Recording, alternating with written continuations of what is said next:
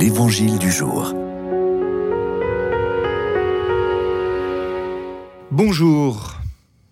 Évangile de Jésus-Christ selon Saint Luc. En ce temps-là, Jésus disait À quoi le règne de Dieu est-il comparable? À quoi vais-je le comparer? Il est comparable à une graine de moutarde qu'un homme a prise et jetée dans son jardin. Elle a poussé, elle est devenue un arbre et les oiseaux du ciel ont fait leur nid dans ses branches. Il dit encore, À quoi pourrais-je comparer le règne de Dieu?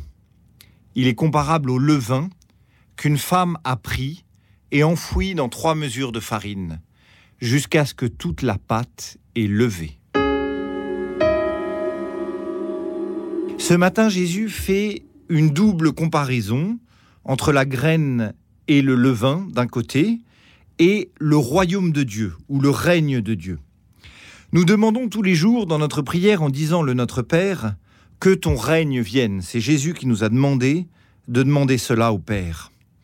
Le règne ou le royaume de Dieu est bien sûr ultimement le ciel, mais aussi la progression de l'Évangile dans le monde, mais aussi et surtout à l'intérieur de nous.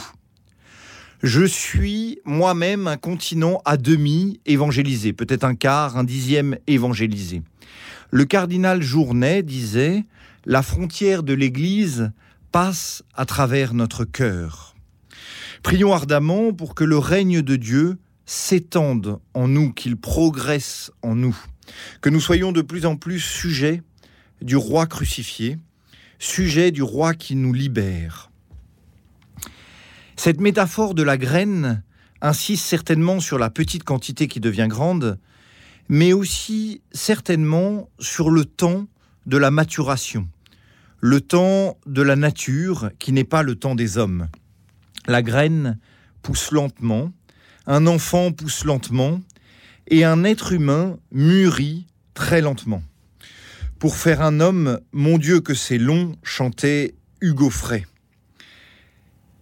ce n'est pas en tirant sur une plante qu'on la fait pousser davantage. Peut-être cette métaphore est-elle là ce matin pour nous encourager à être fidèles et à être patients pour la conversion des autres, ceux qui nous entourent, pour qui on prie depuis si longtemps, mais surtout à être fidèles dans les petites choses et patients pour notre propre conversion à nous-mêmes. Amen.